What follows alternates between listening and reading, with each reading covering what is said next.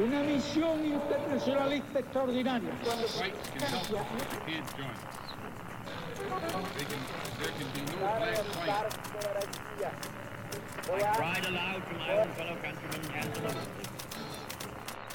Sua rádio da história.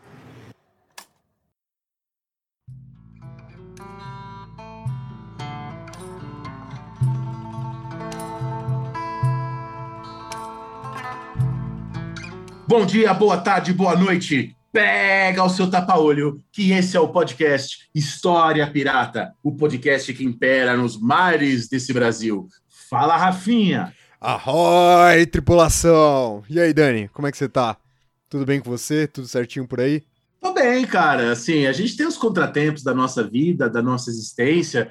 Tem um que você, eu falei essa semana, você não acreditou, e, e o ouvinte, certamente, que nos acompanha, vai ficar chocado de tantas semanas e esse problema voltar. Você sabe qual é o problema, né? Eu sei qual é o problema, Dani. Você tá com uma janela aberta para o céu novamente nessa sua boca, é isso mesmo?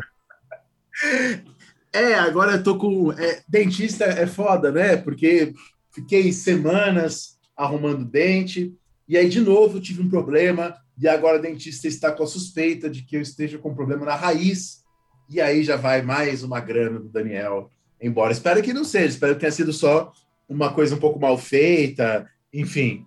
Ô Dani, os ouvintes já sabem que você tem esse problema muito sério com os dentistas, né? Inclusive, eu recebi um abaixo assinado dos dentistas que escutam História Pirata contra essas suas observações de caráter difamatório à, à galera, né, que mexe nos dentes dos outros. E eu queria fazer uma pergunta.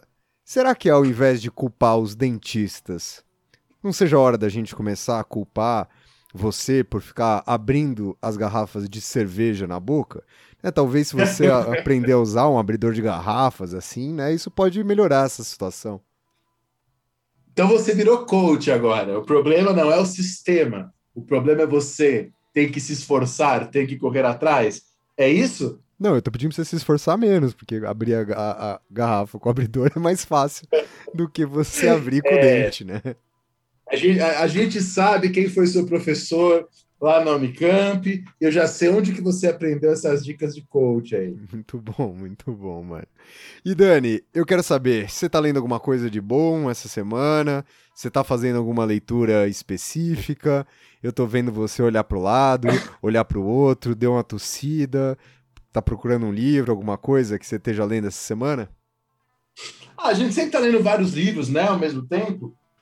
E, e existe uma coleção que eu uso bastante para preparar a aula, que é uma coleção da, de Oxford, chamada Very Short Introduction. Uma introdução muito curta. Uma E introduçãozinha. tem um livro sobre... Oi? Uma introduçãozinha. uma introduçãozinha, uma, só o comecinho. E, e tem uma, uma, um, uma- um, um livro dessa coleção, que é o livro do William Doyle, A Revolução Francesa. Né? E é um livrinho curtinho, né? pequenininho. E eu estou dando uma olhada, vendo aqui como ele faz a narrativa da Revolução Francesa, pensando aí na, em coisas que virão, que os ouvintes saberão futuramente. E você, Rafinha, o que, que você está lendo aí? Como é que está a sua semana, as suas longas férias aí, né, do colégio, do cursinho. O ouvinte sabe, né, que semana passada eu tinha começado as minhas férias e hoje elas estão acabando. É, na verdade, quando vocês est- estiverem escutando tanto o episódio da semana passada quanto esse episódio de hoje, minhas férias já terão acabado há algum tempo. Mas, Dani, eu, eu cogitei não ler nada essa semana e... Mas o que eu comecei a ler foi um romance. Eu tava lendo Caim, do Saramago. Tava lendo não, eu ainda estou lendo Caim, do Saramago. Eu, eu sinto muita falta de ler ficção, sabia, cara? Eu não sei se você sente essa falta, eu não lembro de você comentar muito sobre ficção. Você faz tempo que você não lê alguma coisa, Dani, que seja um romance, algo do tipo? Sim, fa- é, e eu sinto muita falta. Eu sinto muita falta. E a gente às vezes começa, vários momentos eu comecei a ler ficções e parei. Eu tô aqui do meu lado, há uma obra, por exemplo, que eu deveria ter lido, eu como estudioso da Revolução Francesa, não li ainda e quero ler. Tô, estou planejando ler daqui duas semanas. Né? Eu fiz esse planejamento, que é o livro do Charles Dickens, por exemplo, O Conto de Duas Cidades. Eu não li até hoje, né? É uma coisa. A gente fica lendo artigos e coisas para produzir, enfim, a gente acaba deixando de lado. Né? Isso é um problema. Aliás, é, é até legal o ouvinte saber isso, né? É, aquele que foi meu orientador, eu sempre falo dele aqui, o Modesto, isso foi uma coisa que ele falou para mim após a aposentadoria. Ele falou: Ó, oh, Daniel, uma coisa que eu me arrependo é de ter ficado querendo ler tudo que saía de novo, um monte de manual, em vez de ler romances. Ele falou assim: teria sido melhor para mim ter lido um pouco mais de romances e um pouco menos das coisas novas que estavam saindo. Né? Ter feito um pouco mais de leitura de qualidade teria sido melhor para as minhas próprias pesquisas. Né? Isso foi, e aí que ele falou: ó, você tem que ler tal romance, tal texto, tal texto, porque ele está lendo agora, né? Que ele está aposentado. E é uma das reflexões que ele fez, eu acho que é legal compartilhar com os ouvintes, né? E eu acho até, Dani, ia fazer um breve comentário sobre isso, sem a gente se alongar muito nesse ponto. Mas é, uma das últimas coisas, né? A gente falou, eu estava escrevendo um livro aqui uh, antes das férias, por isso que inclusive eu só tive uma semaninha. E ao longo desse processo de escrever o livro, eu tive períodos em que eu voltei a ler romance. E minha escrita melhorou muito. É engraçado, né? A, a minha leitura acadêmica não melhora a minha escrita, de jeito nenhum. A minha leitura de ficção, via de regra, melhora muito a minha escrita. Eu não estou falando que ela melhora no sentido que ela ganha floreios. Ela melhora num sentido gramatical mesmo, sabe? Melhora a minha pontuação, melhora uh, a minha separação de ideias. E, e o, o, texto acadêmico não faz isso comigo, mas o romance sim. Né? As ficções, de uma forma geral, as boas ficções, é lógico, né? Elas, elas me ajudam muito nesse sentido também. Então, fica uma recomendação para vocês aí que estão enfurnados em materiais acadêmicos para não, não abandonar essas leituras que elas são extremamente importantes para vocês, é, tanto na academia quanto fora dela. Agora, antes da gente começar o nosso programa de hoje, eu tenho que fazer aqueles avisos de sempre aqui para vocês, para vocês ajudarem a manter o História Pirata sempre no mar. Lembrando sempre que há três formas distintas que vocês podem estar tá colaborando com a gente. A primeira delas, e para mim a mais importante, eu vou fazer aqui em ordem de importância, é ajudar a divulgação do nosso trabalho. A gente ficou muito feliz recentemente que teve Ampu e várias pessoas que apresentaram seus trabalhos na Ampu fizeram referência à História Pirata, e é para isso que esse podcast aqui existe. A gente gosta mesmo, mesmo, mesmo é de saber que tem um monte de pessoas de diversas partes do Brasil, de diversos lugares, inclusive fora do Brasil, que escutam o nosso programa, que acompanham a História Pirata e que ajudam nessa divulgação, que a gente quer, lógico, que seja cada vez maior. A segunda forma de ajudar a gente é fazendo um Pix, né? Obviamente que a gente tem custos aqui mensais para manutenção desse podcast e a gente uh, aproveita essa grana para isso. Não achem vocês que eu e o Dani estejam ganhando algum dinheiro, porque até hoje a gente só gastou dinheiro com História Pirata. Não é demagogia da minha parte, só estou sendo extremamente sincero aqui com vocês. Se vocês quiserem fazer um Pix para ajudar a gente a bancar esse programa, vocês podem fazer pelo nosso e-mail, né? A chave Pix do História Pirata é o nosso e-mail, que é podcast.com historiapirata.gmail.com. Lembrando sempre que você encontra na descrição do episódio. E por fim, se você é um ouvinte assíduo, se você acompanha a gente semanalmente, mensalmente, eu acho que a melhor maneira, pelo menos para mim e para o Dani, de você colaborar é por meio da assinatura do PicPay. Porque lá você faz uma assinatura mensal, né? E a gente tem pelo menos essa certeza que a gente vai conseguir pagar o Gabriel, que a gente vai conseguir pagar os nossos gastos com edição. Para fazer um dos nossos planos de assinatura no PicPay, é só você digitar aí no seu navegador picpay.me barra História Pirata ou procurar por História Pirata tudo junto no aplicativo do PicPay aí no seu celular. Mas agora, sem mais delongas, porque antes desse podcast começar, eu e o Dani, a gente conversou por mais de uma hora e meia, então eu tô com a sensação que a gente tá gravando já faz uns três dias aqui agora. Vamos pro nosso programa de hoje, que é. Não é exatamente um programa sobre o Maquiavel, mas é um programa que a gente vai, obviamente, falar muito do Maquiavel para poder falar principalmente sobre o príncipe. E para isso, o programa de hoje está separado em quatro blocos. No primeiro bloco falaremos algumas reflexões sobre o príncipe, vamos fazer aqui um pouquinho, alguns minutinhos mais livres para a gente conversar um pouco sobre o livro com vocês. No segundo bloco, falaremos sobre a vida do Maquiavel, para que então, no bloco seguinte, no terceiro bloco do programa de hoje, o problema que envolve o príncipe, essa obra que é o tema do nosso podcast, e por fim, trataremos de algumas considerações finais no quarto e último bloco. Então, bora pro programa de hoje. Vamos pro primeiro bloco, vamos fazer algumas considerações aqui sobre o príncipe.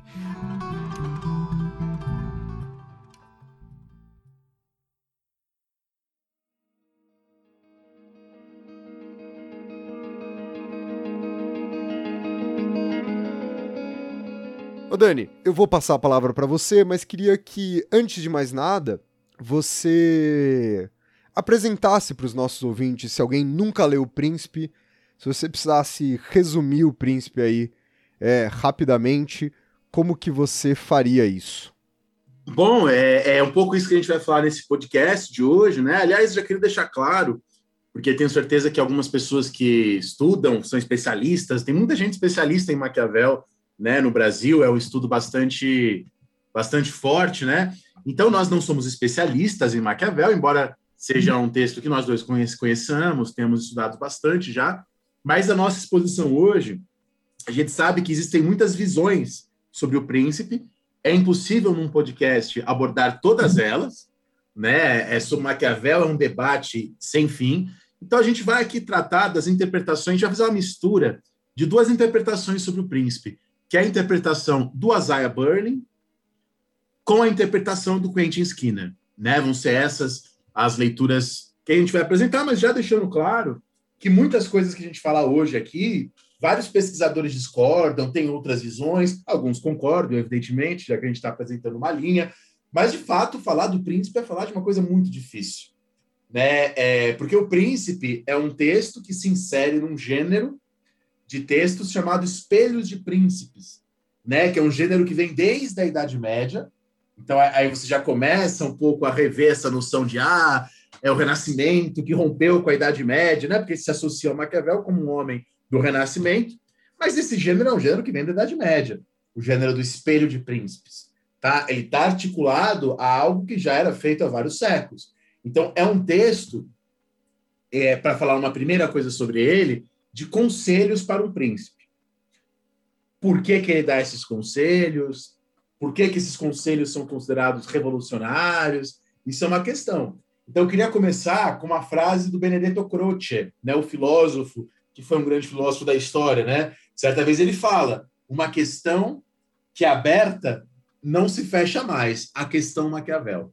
E, de fato, é uma questão que ainda permanece. Tá? E o príncipe é, é uma questão tão complexa que por isso que a gente vai afunilar nesse episódio no príncipe. Né? Algumas pessoas já chamam, alguns intérpretes chamam o príncipe, chamam Maquiavel no príncipe de o Galileu da política. Você consegue, Rafira, tentar dizer por que o Galileu da política? Porque ele vai falar que os bagulho roda em torno do outro bagulho. tô brincando, tô brincando. Eu acho, Dani, porque justamente ele vai tratar a política como uma coisa a ser pensada em exclusividade, né? Eu acho que a grande, grande questão que a gente precisa colocar aqui antes de mais nada é que a gente tem ali, né, nesse momento, um, um, dos primeiros marcos em que a gente vai começar a pensar a política, né? Como, como um objeto mesmo, propriamente dito. É, alguns vão dizer que, é, que tem a ver com a valorização da observação né? O fato de ser alguém que escreve a partir do que ele observa. E aí lembremos, né, da, da introdução do príncipe, quando ele diz, ó, é necessário ser príncipe para conhecer o povo, e é necessário ser povo para conhecer a índole do príncipe. Então é necessário ser príncipe para entender a índole do povo. É necessário ser do povo para conhecer a índole do príncipe. Fazendo um paralelo com o que o Renascimento está fazendo na pintura, né, nos lembra a própria ideia de perspectiva para a compreensão adequada de uma coisa, é preciso perspectiva. Tá? Outros intérpretes de, de, do Maquiavel lembram que não há no príncipe a ideia da existência de uma harmonia natural e espontânea nas sociedades. Tá? Quer dizer, não há uma mão invisível, vamos dizer assim, embora nem para Adam Smith haja uma mão invisível, mas isso é uma discussão para um outro momento, mas não há uma mão invisível que ordena as coisas, é, é, não há. Não há. não sei. Alguns vão colocar que há no príncipe uma mistura de indução, né, observação das coisas, mas há também a importância da tradição, né? Porque se a gente fica enfatizando ah, o Galileu da época, é a partir das ele observa as sociedades e dá o conselho para o príncipe a partir das observações. Mas espera aí, também o Maquiavel coloca uma importância fundamental para as histórias, né? A história naquele sentido de a história como mestra da vida, a história como exemplo. Isso, isso é colocado a todo momento no príncipe. É colocado a todo momento no príncipe. O Léo Strauss, né, aquele filósofo conservador do século XX, que escreve um livro maravilhoso sobre Maquiavel. É claro que eu discordo bastante do livro, mas isso não tira a genialidade do livro do Léo Strauss sobre Maquiavel. Ele, o Léo Strauss ele tem aquela coisa da história esotérica.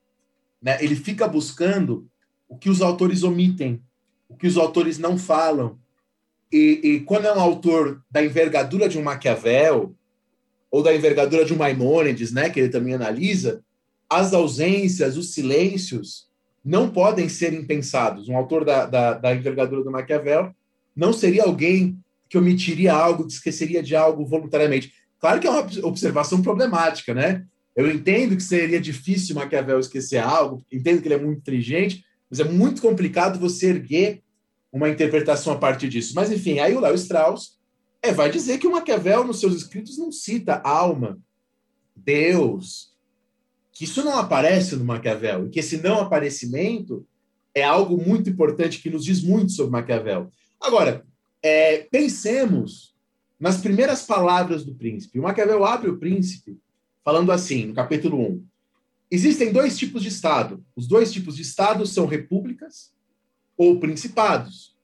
Os domínios conquistados estão acostumados a viver submetidos a um príncipe ou a serem livres. Quer dizer, ele está dizendo que quem não é submetido a um príncipe é livre. Quer dizer, quem não tem interferência na sua vida de um príncipe é livre. Essa frase do Maquiavel é utilizada por uma parte da historiografia e também dos intérpretes da área da filosofia para mostrar a ideia que, que no Brasil é muito forte, embora não, não seja tão não seja a única ideia sobre Maquiavel, mas é a ideia do Maquiavel republicano. É a ideia do Maquiavel republicano. No capítulo 12, o Maquiavel diz assim no Príncipe: Roma e Esparta mantiveram-se livres durante muitos séculos com o apoio de milícias próprias. Então, eram repúblicas e eram livres porque tinham milícias próprias. Os suíços têm milícias muito bem armadas e são libérrimos, né? são muito livres. É aquele debate é, é, que é um debate republicano sobre a existência de um exército permanente ou a ideia de que são os cidadãos que têm que se armar. Né? E, e para a visão republicana, o exército permanente é o túmulo da liberdade. Um país que tem um exército permanente nunca é um país livre, porque o exército permanente tem monopólio das armas, ele pode tomar o poder e fazer o que quiser a qualquer momento, né? Bom, a gente vive essa questão, mas é curioso, né, que hoje em dia a gente não debate mais, esse debate não existe mais, né? se os exércitos permanentes devem existir ou não.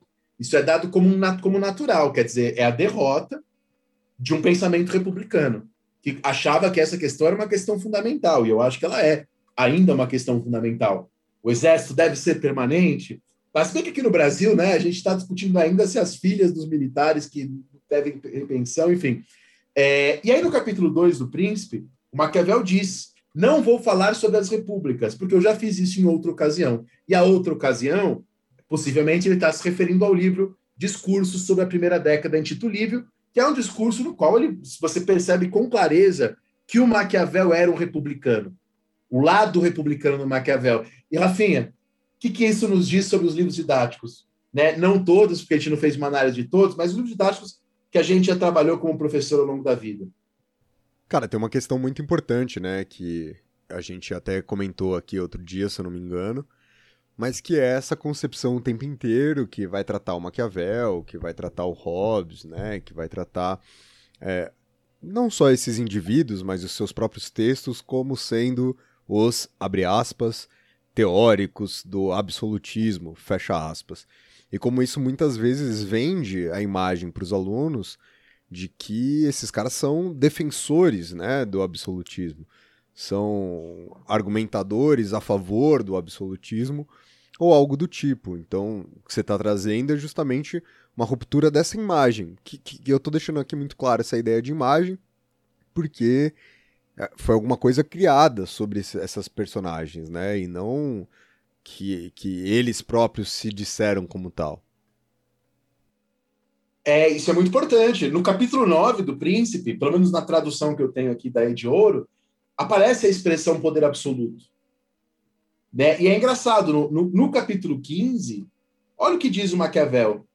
Abstenha-se de apoderar-se dos bens e das mulheres dos seus cidadãos e súditos. Nunca apodere-se do que é dos outros. Evite ser odiado.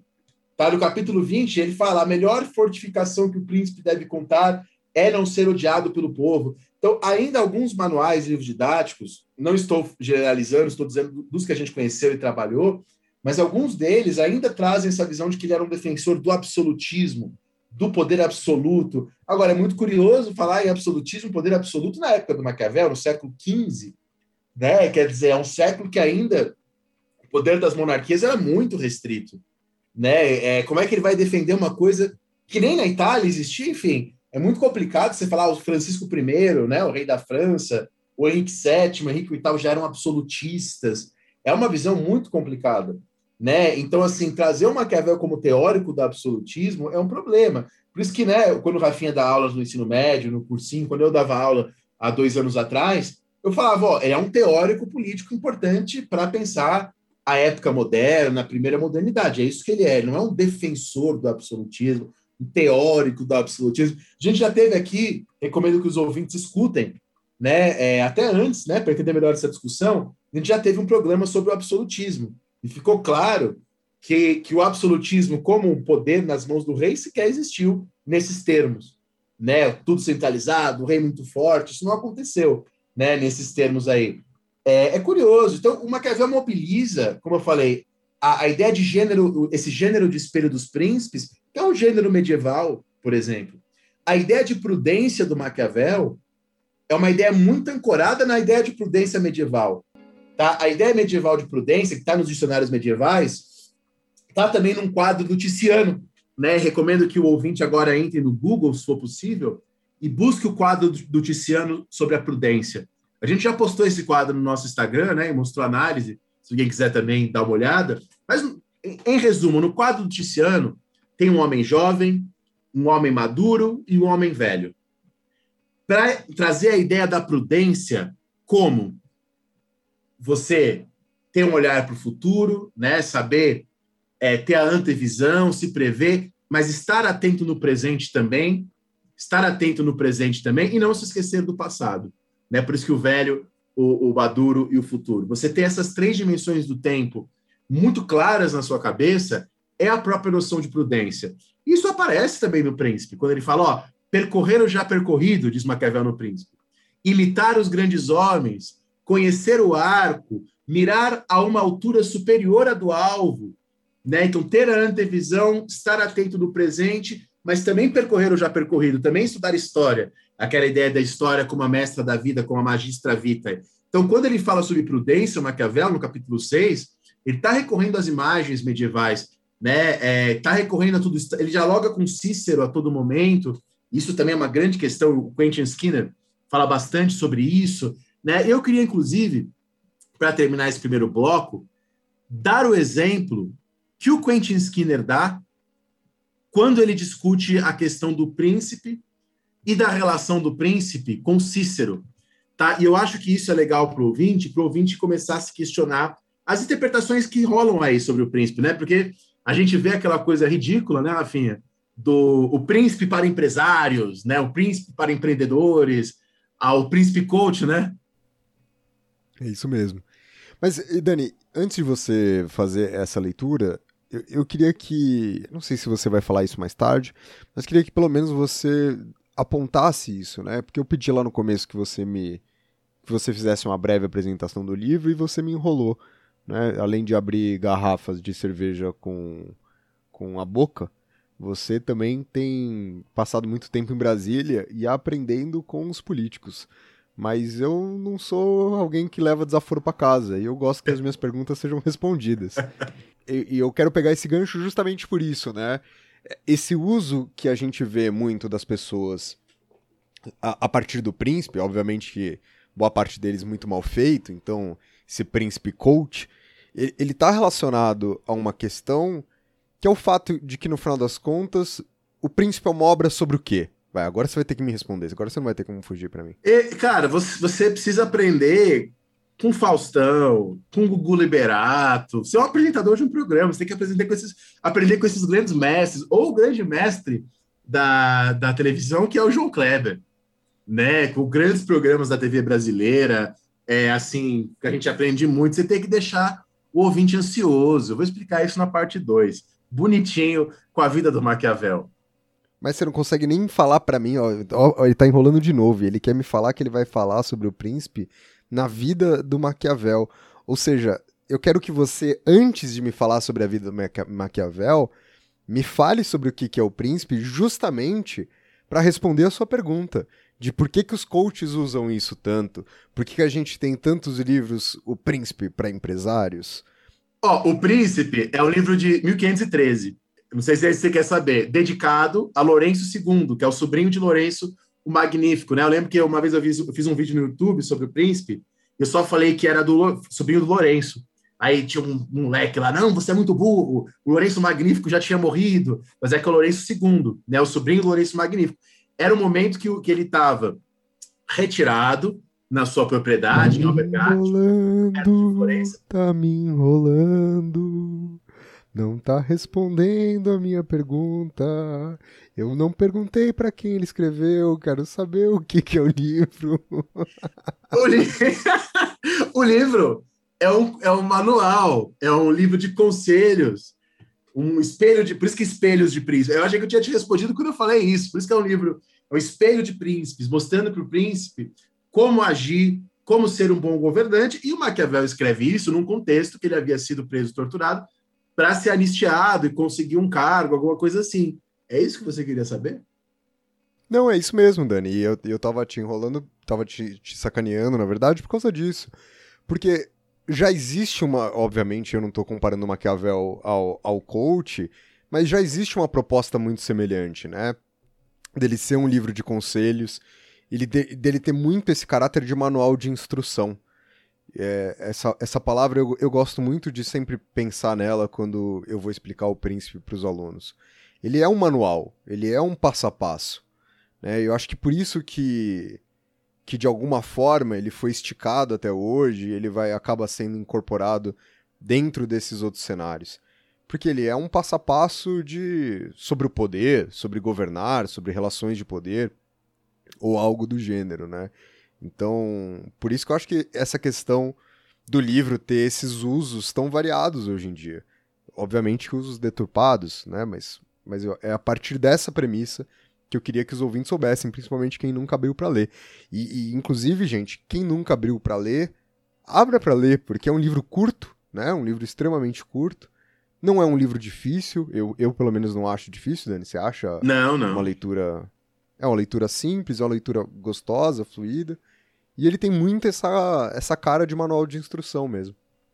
Mas, assim, é, é legal, porque isso também é um problema, porque é, tem algo de. É, é, um espelho de príncipes, mas o espelho de príncipes, por mais que pareça pra gente um manual, é um manual no mesmo sentido que é o manual hoje, aí que tá o problema, né? Exatamente, exatamente. E aí que eu queria dar o um exemplo Tô falando desse uso deturpado, né? É, eu acho, Rafinha, que todo uso é deturpado. Não existe uso que não seja uh. deturpado. Existem deturpações desonestas, existem deturpações é, que a gente não é, gosta. É, isso. Tô falando das desonestas. Mas todo uso é deturpado. Né? A gente está sempre pegando para outro propósito, em outro contexto, em outra época. Não existe o uso correto do príncipe, seria a gente usar ele para o Lourenço II, talvez, e qual o Lourenço II já morreu faz um tempinho, não dá né, para a gente fazer o uso correto. Mas é legal, apesar de você ser uma pessoa desse jeito aí, foi legal você ter falado isso, colocado essas questões, porque vai ficar mais claro, né, o exemplo do Skinner que eu ia usar, a discussão que o Skinner faz. O Skinner fez essa discussão numa palestra dele, acho que em 2015. Porque, bom, lá no capítulo 18, to, vários ouvintes já escutaram isso, o Maquiavel diz que para obter fama e glória, o príncipe precisa ser a raposa e o leão. E aí, como é que o coach vai ler isso? Ó, oh, então o Maquiavel está dizendo que a gente tem que ser forte como um leão e astuto como uma raposa. O Maquiavel está dando um conselho atemporal, transtemporal, conselho que serve aqui para minha empresa na Faria Lima. Tem que ser forte e tem que ser astuto, como uma raposa e como um leão. Né? Essa leitura que se faz, geralmente, desse, desse, de, dessa fala no capítulo 18 do Príncipe. Só que aí, aí, aí o Skinner vai dizer, não, calma. Primeiro, é, O Príncipe é um texto do gênero Espelho de Príncipes. O gênero Espelho de Príncipes é um pouco um manual para governantes, para príncipes? É. Mas qual que é o objetivo desse manual? O objetivo desse manual não é, é fornecer sucesso financeiro ou celebridade, porque essas coisas não existiam. O objetivo do manual é que ele seja um meio para que o príncipe consiga a glória, né? E a glória é a virtude, né? É a virtude, vamos traduzir dessa maneira. O Maquiavel, então, ao falar que tem que ser uma raposa e um leão, ele está dizendo que a nossa virtude depende, a virtude de um príncipe depende de qualidades bestiais. Então, o Maquiavel está dizendo uma coisa diferente do que foi dito antes. Ele está ajudando a redefinir o conceito de virtude, né, ou de virtude. Tá? Mas vamos além. Ele não é o primeiro a, usar essa, a falar de raposa e leão. Quem que fala de raposa e leão antes? O Cícero. Num texto do Cícero chamado The Offices, que lembra até o seriado super legal que eu assisto sempre tá? Mas nada a ver com o seriado. É, o Cícero, nesse texto, diz assim: o Cícero, para quem não sabe, foi um senador romano da época do Júlio César, muito tempo antes do Maquiavel. Diz o Cícero: existem duas formas de ser injusto. Quer dizer, de ser uma má pessoa: pela força ou pela fraude. Os dois métodos são bestiais e indignos da humanidade. Força, porque pertence ao leão, e fraude, porque pertence, é, pertence à raposa astuta. Então, Maquiavel está num diálogo com Cícero. Tá? O que, que o Maquiavel está fazendo? Está citando Cícero, está lembrando Cícero, está questionando Cícero, né? Porque ele está dizendo que ó, o Cícero falava que a força e a fraude eram importantes, é, é, eram coisas ruins, eram métodos bestiais indignos, e eu, Maquiavel, estou falando que é importante. Tá? Então, ele está dizendo algo diferente, ele está respondendo, questionando, repudiando, desafiando, ajudando a redefinir a noção de virtude, questionando Cícero.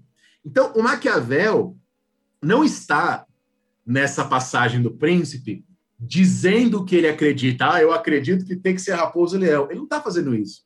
O que, que ele está fazendo ao dizer isso? Ele está intervindo no debate político e moral de sua época, a partir de, uma, de, um, de um ato de fala, né? É, esse é o conceito que eu estou usando aqui na historiografia, e o ato de fala dele é, de alguma maneira, questionar e redefinir o Cícero. Sabe que quando eu dei aula, essa aula na faculdade, tinha um aluno lá que fazia uma iniciação científica sobre o Cícero, sobre Cícero e Maquiavel, e ele falou: Ah, eu não acho, professor, eu acho que Maquiavel está se submetendo ao Cícero. Né? Enfim, é, eu acho importante dizer isso para o ouvinte, para entender que há dissensos, que há discordâncias sobre o que, que Maquiavel está fazendo nesse texto. Mas o que ele não está fazendo é dando um conselho para os Faria Limers do século XXI. Tá? Para o Quentin Skinner, ele está ajudando a redefinir a noção de virtude, dizendo que é possível ser virtuoso, preservando as suas qualidades bestiais, ao contrário do que dizia Cícero. Aliás, se você pensar o Maquiavel como um nome do assim chamado Renascimento, você percebe que o Renascimento tem um diálogo com a antiguidade, mas esse diálogo não é uma imitação pura e simples. Aqui ele está retomando a antiguidade, a linguagem da antiguidade, mas ele está questionando ela também, né? Exatamente, cara, exatamente. E, e, e, é legal você ter apontado isso, Dani, porque mostra como. E aí, por isso que a gente estava falando sobre os usos, as deturpações. Mas mostra como, apesar do livro ser fácil de ler, ser curto e, e ser até uma leitura gostosa, né? Ele é complexo. Ele é uma coisa que, que, como você bem apontou logo no começo do programa, a gente tem uma série de dissensos, a gente está fazendo é, esse episódio aqui hoje a partir de algumas linhas muito específicas, mas como é, é uma coisa complexa, né? Como é um livro profundo, como é um livro cheio de camadas e como muitas vezes a gente acaba transformando nesse manual de instrução que, que como se as regras fossem claras, como se as coisas fossem diretas e objetivas. Bom, é isso mesmo. Eu acho que então a gente pode ir para a parte 2 do nosso programa para falar um pouquinho da vida do Maquiavel, né? Porque, inclusive, vai dar ainda mais corpo para essa discussão que a gente está fazendo e para vocês entenderem como essas questões são ainda mais profundas. Então, primeiro bloco do nosso programa fica por aqui. Vamos para o segundo bloco falar um pouco sobre a vida de Nicolau Maquiavel.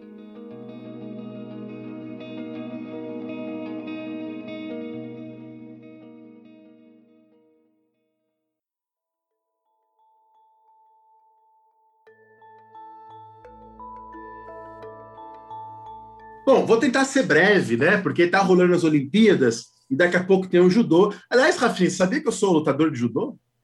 Não, não sabia, cara. eu sou, eu sou, eu, eu, fiz judô a minha vida inteira, né? Dei uma parada, aí agora a pandemia. E, mas eu voltarei a fazer judô, para dar um impom. Peraí, peraí, peraí. Eu te conheço há 10 anos. Você nunca fez judô nesses 10 anos.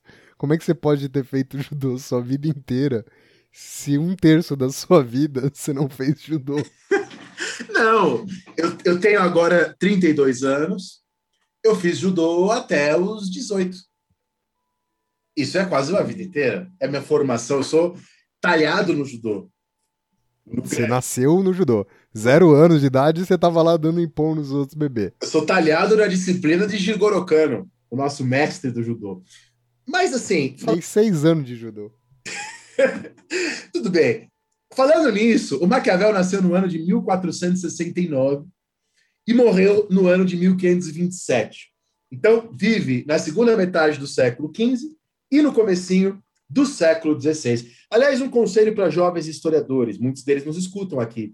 Se vocês, no trabalho de vocês de pesquisa, forem fazer uma biografia de um autor, toma muito cuidado para essa biografia não ser o que os jornalistas chamam de nariz de cera né? Que, é, que a análise de cera é a tal da contextualização inútil, né? O que se você for fazer uma biografia, por exemplo, num trabalho sobre um autor, que essa biografia tenha relação com aquilo que você quer investigar. Se não, é a boa e velha enrolação, né? Ou nariz de cera, se quiser falar de um jeito mais chique. Né? Só uma pequena dica para essas biografias em trabalhos acadêmicos e tal. Mas ele nasce em 1469, em Florença, filho de um tal de Bernardo, que era um doutor em leis.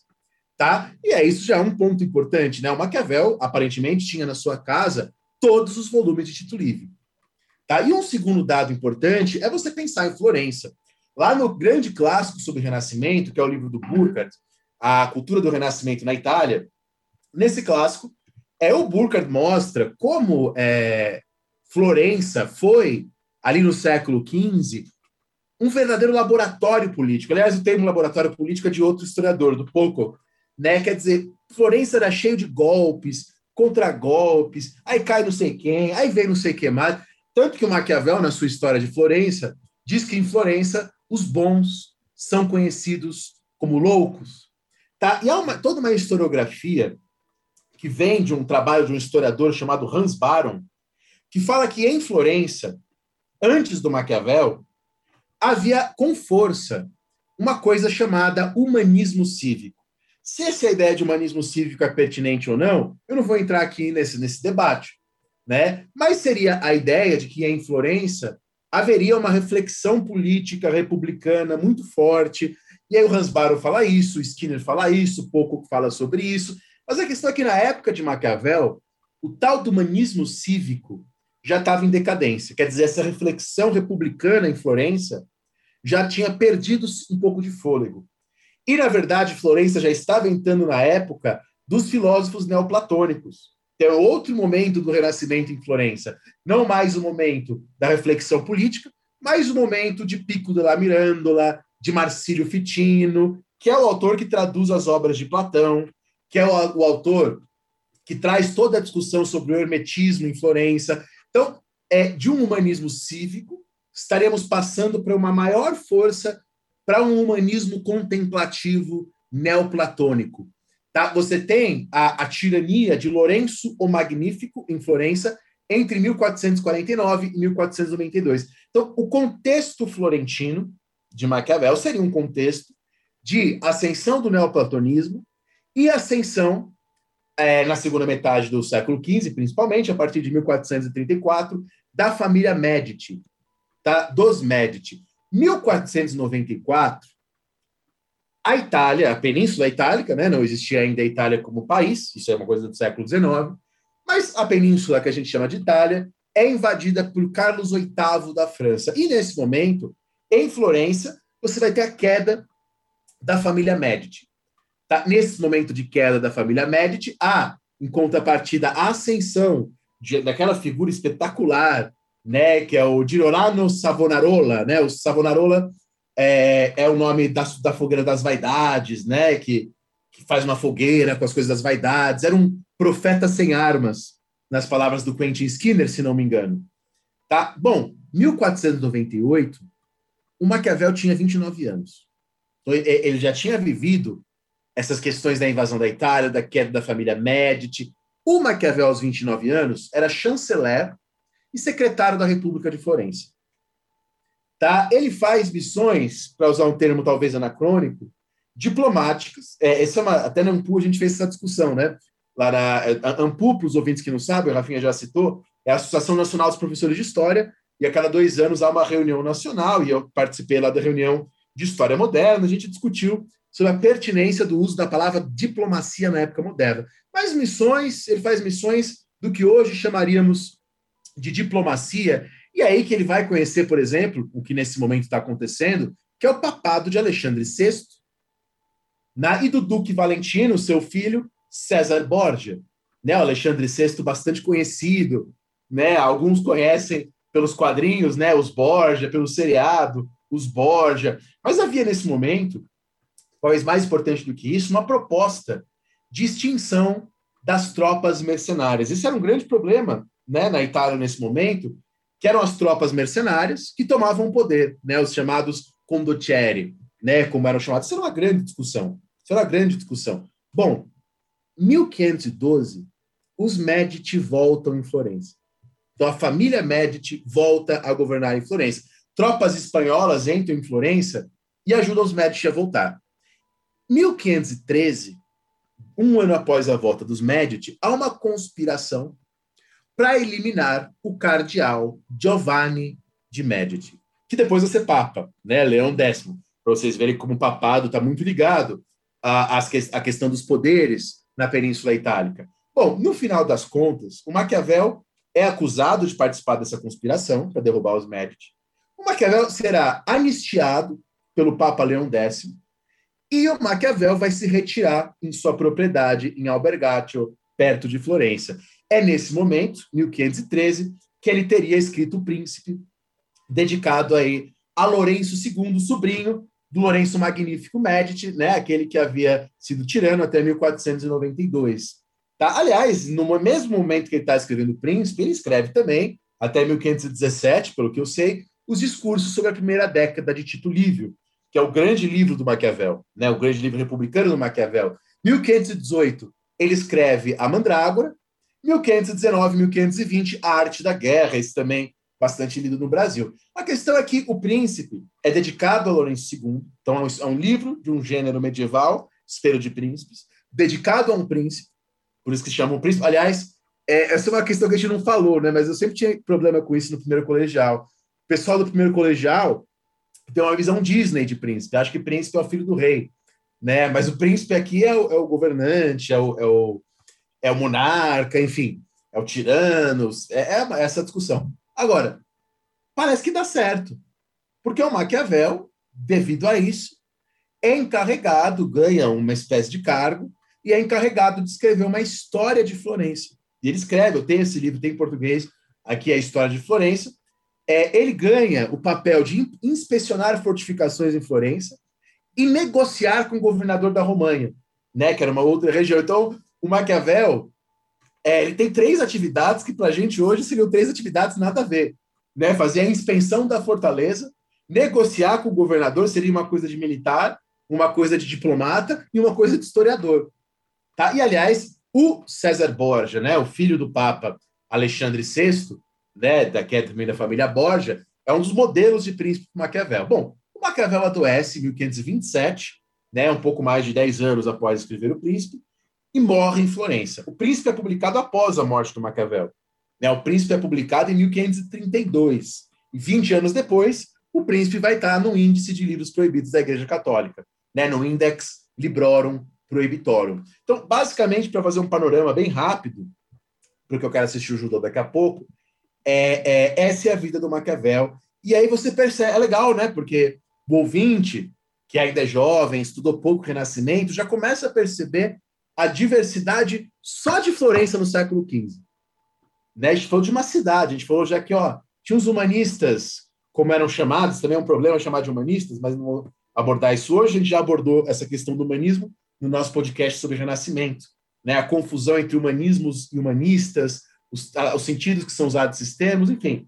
Mas, para falar de maneira genérica, havia um humanismo, vamos dizer assim, mais político, depois um humanismo mais neoplatônico, isso em Florença, ascensão, queda e volta dos Médici, um Maquiavel que está bem inserido no seu contexto político, né? E isso tudo é muito importante para entender a obra O Príncipe. É isso, Dani. Eu acho que eu acho que depois de, dessas duas primeiras conversas, a gente pode ir então para o nosso terceiro bloco do programa de hoje, falar sobre o problema O Príncipe.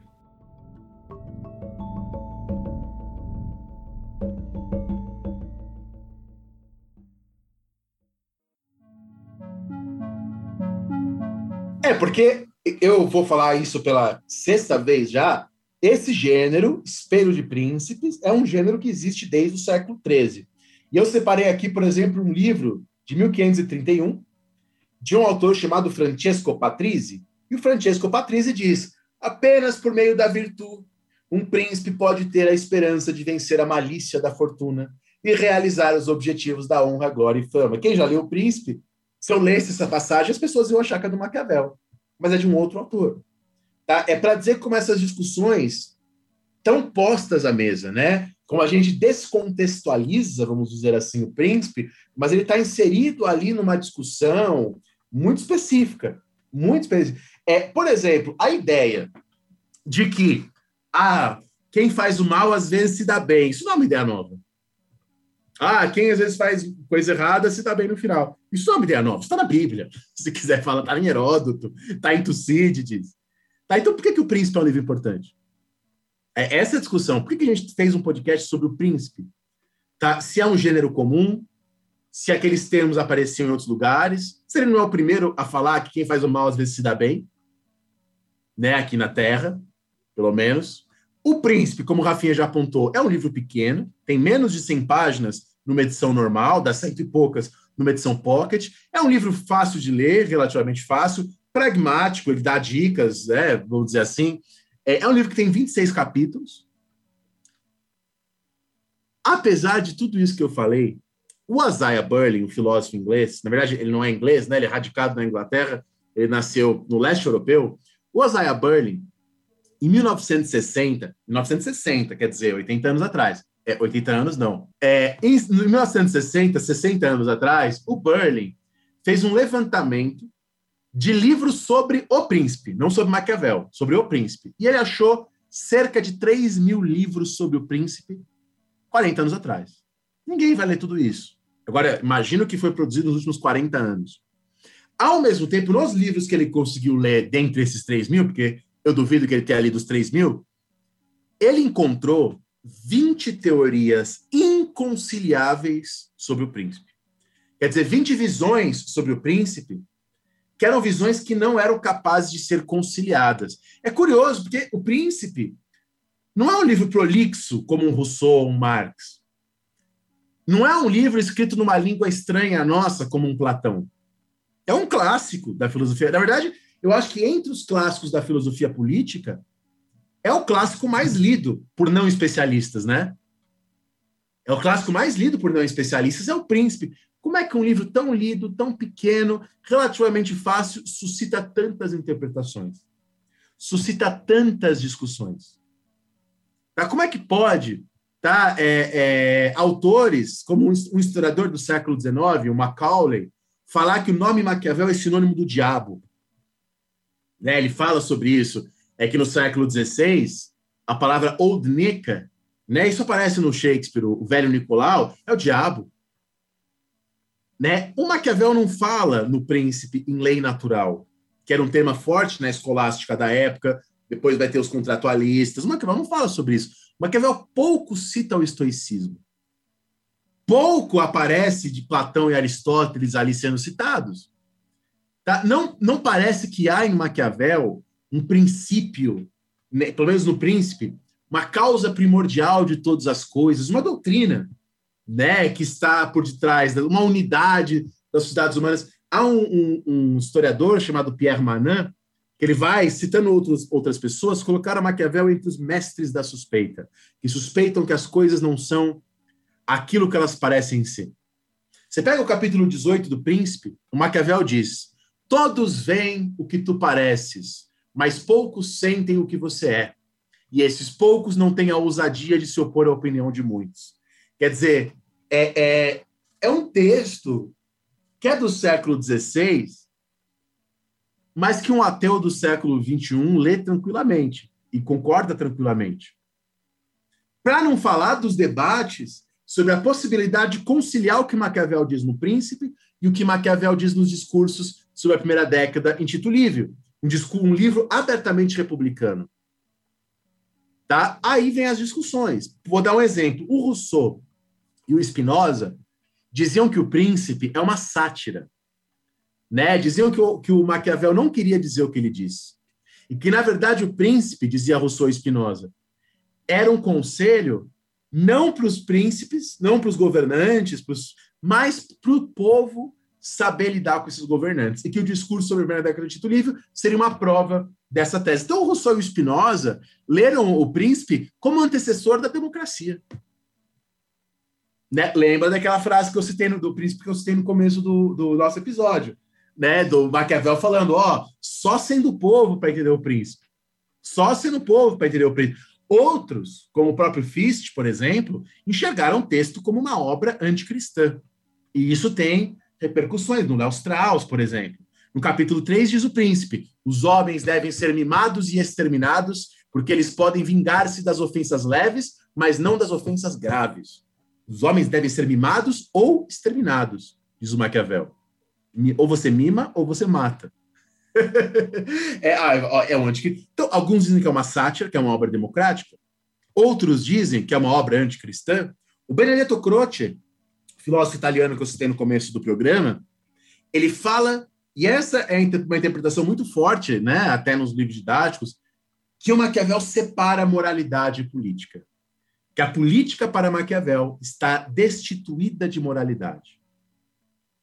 Ó, é, eu não vou citar todas a, a, as interpretações. O, por exemplo, o Eric Vogelin fala que o príncipe é, é alguém que o Maquiavel não é alguém apaixonado por César, mas pelo turco-mongol tamelão, né? Que é assim, aí sim o defensor de um poder, de, um, de tiranos todo-poderosos, tá? O Hegel, essa também é uma interpretação forte, enxerga no príncipe, isso tem uma é, reverbera, por exemplo, na interpretação dada pelo Gramsci, tá? O Hegel enxerga no príncipe a necessidade de unir a Itália, né? Então o, o Maquiavel seria um projetor do Estado moderno centralizado. Então, ele estaria ali defendendo a unificação da Itália.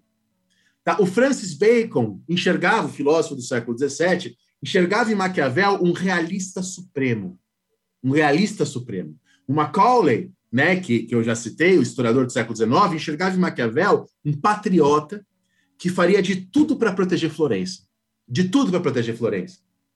Tá? É, o Gramsci, então, mostra alguém como quase que um revolucionário né? A gente falou sobre isso no nosso podcast aqui sobre Gramsci.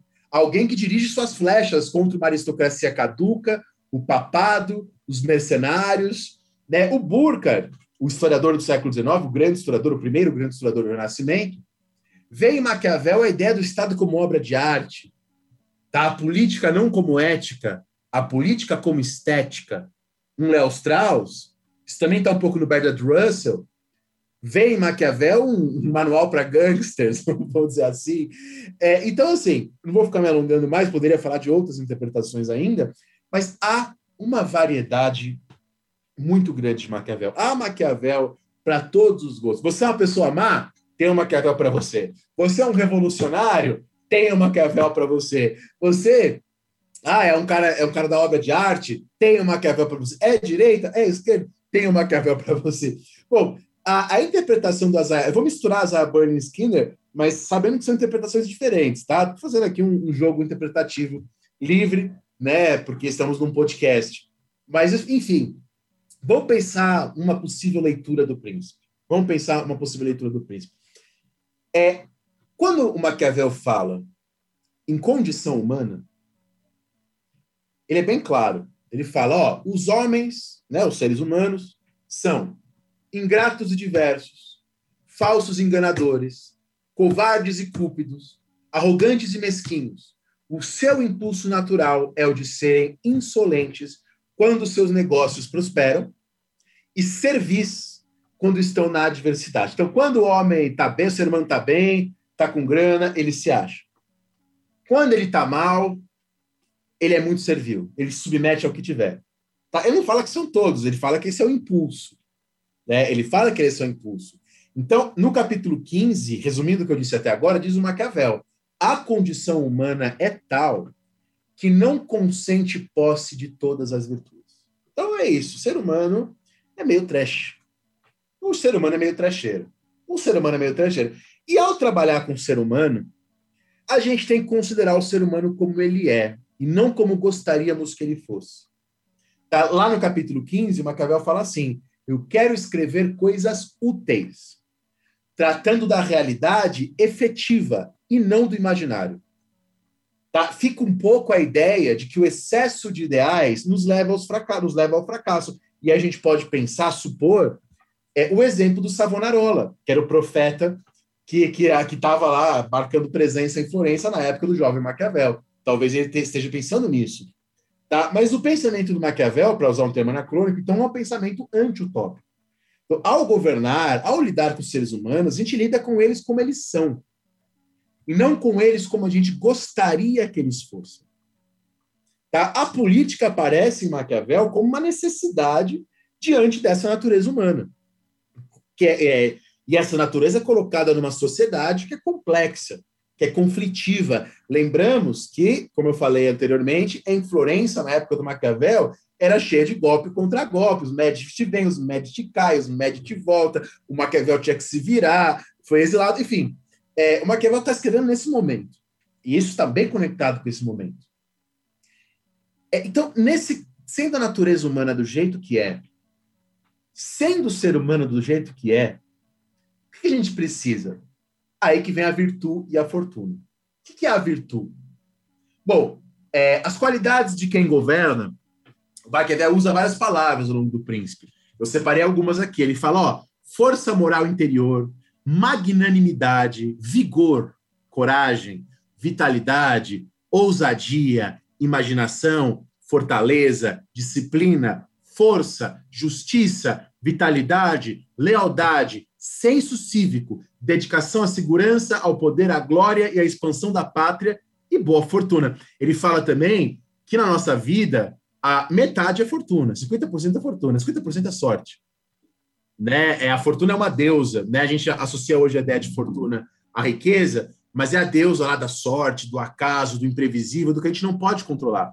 Então, metade da vida a gente não controla, mas a outra metade a gente controla. E para aproveitar a parte da que controla, quer dizer, para aproveitar a fortuna, quando a gente está com uma boa sorte, a gente tem que ter virtude para aproveitar. Né? A gente tem virtude. Então, qual a finalidade da vida política? A ordem, a disciplina e a glória. E aí o, o Maquiavel usa a expressão mantenere lo Stato. Né? A palavra Estado aparece no Príncipe várias vezes, com um sentido ambíguo. Né? O Norberto Bob fala disso. Ora parece que ele está falando de governo, ora parece que ele está usando o sentido medieval da palavra Estado, que é status, né? as coisas, é, manter a, a ordem das coisas, da sociedade, enfim. E aí que, pensando nisso, estão pensando nessa condição humana, que a gente tem que lidar com esse tipo de ser humano e que metade das coisas são sorte, há de se entender o seguinte: um príncipe, especialmente o príncipe novo, não pode só fazer coisa boa, sendo frequentemente forçado, diz Maquiavel, para manter o governo, a agir contra a caridade, a agir contra a fé, a agir contra a humanidade, a agir contra a religião. É necessário que o príncipe possua ânimo a voltar-se para a direção que os ventos e as variações da sorte, da fortuna, o impelirem. E como disse mais acima, não se deve desviar do bem, mas deve valer-se do mal quando necessário. Essa passagem, que é a passagem mais conhecida do príncipe, do capítulo 18, nos mostra que Maquiavel não está dizendo para a gente ser mal sempre. Maquiavel não está dizendo que o mal é legal, que o mal é bacana. Ele está dizendo que há uma necessidade do mal para fazer o bem. Por isso que eu não acho, e aí é o Isaiah Berlin falando, que o Maquiavel separa política e moral. Eu acho que ele vê uma moralidade típica da política. Tanto que o Maquiavel fala assim, ainda no capítulo 18: se os homens fossem bons, esse meu preceito dizendo que às vezes é bom mentir, não seria bom. Se todo mundo fosse bom, a gente poderia falar a verdade sempre. Mas os homens são pérfidos. Portanto, eles não cumprem as suas promessas. Como, como mostram todos os que já escreveram sobre política e como mostram os numerosos exemplos históricos, né, as duas autoridades, a, a, a história e as outras pessoas que já escreveram, é necessário que quem faz as leis parta do princípio que os homens são maus. Então, a gente não pode fazer lei achando que as pessoas são boas e legais. A gente tem que partir do princípio de que elas vão mentir, enganar, eventualmente matar. Nos discursos sobre Bernadette Constituto Livre, pegando outro texto, no capítulo 1, ele fala: ó, quando é uma questão de salvação da, da nossa cidade, é preciso deixar de lado qualquer escrúpulo. É preciso que chegue, seja seguido até o fim qualquer plano que lhe salve a vida e lhe mantenha a liberdade. Quer dizer, é o famoso dilema: salvar a alma ou salvar a cidade? Salvar a alma ou salvar a cidade? Tá? É por isso que Skinner fala que ele está ajudando a redefinir a ideia de virtude. Ele não está dizendo que não tem virtude, ele está mostrando uma outra forma de virtude. Tá? No capítulo 8, ele fala: ó, são crueldades mal empregadas e há crueldades bem empregadas. Mas em nenhum momento ele diz que a crueldade não é crueldade. Ela ainda é crueldade. Às vezes ela é bem empregada. Tá? Não, ó, diz o Maquiavel no capítulo 8: não se pode reputar como virtude a matança dos concidadãos, a traição dos amigos, a ausência de fé, de piedade e de religião. Ele, ele fala: isso não são virtudes, tá? São coisas aí necessárias em determinados momentos, tá? Aí o, o, o Pierre Manin, no seu livro sobre a história do liberalismo, é, ele constrói uma visão do Maquiavel, que é o Maquiavel como pai do liberalismo. É claro que a palavra liberalismo é do século XIX. Assim, Maquiavel não tinha nada a ver com isso. Mas por que, que ele enxerga em Maquiavel o antecessor do liberalismo? Porque o Maquiavel está dizendo que o mal pode gerar o bem. Que o mal pode gerar o bem. Quer dizer que de uma de seres humanos fazendo coisas ruins, isso pode acabar gerando bem. Quer dizer, é uma ideia fundamental para o liberalismo, que é a ideia de que a competição pode gerar o bem-estar das pessoas. Então, algo, algo que é aparentemente um vício privado pode criar benefícios públicos, como a competição e coisas do tipo.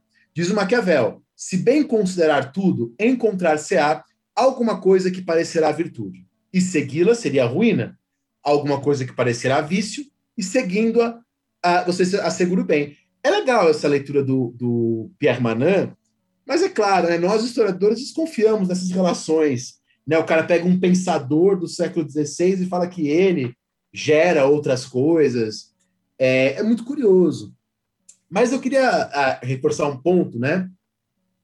O que ele está dizendo aí é que as virtudes de um príncipe não são as virtudes de um cidadão particular. É por isso que ele faz, ó, crueldade não é bom, Quer dizer, os valores de Estado, vamos dizer assim, não são os valores particulares. De alguma maneira, parece né, que o Maquiavel não está contestando a visão tradicional do que é virtude e vício. Maquiavel continua acreditando que, para um cidadão particular, prudência, sabedoria, quer dizer, as virtudes platônicas, as virtudes cardeais da igreja ainda são virtudes. É, o que ele está dizendo aqui é que, quando você trata de política, é uma outra questão é uma outra questão. E aí que na história de Florença ele fala salvar a alma ou salvar a cidade. Né? Não sei se você, você concorda, Rafinha. Não, exatamente, Dani. O que eu, o que eu acho interessante, e, e, e isso aqui que eu vou falar está justamente nesse, nessa gama muito profunda de interpretações, mas a minha leitura é essa aqui.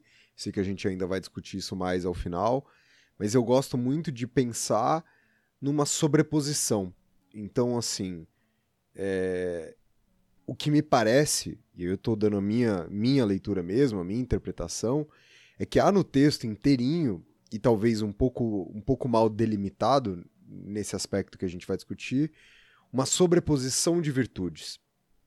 E essa sobreposição de virtudes, ela não está hierarquizada em nenhum momento, ou pelo menos ela não me é clara.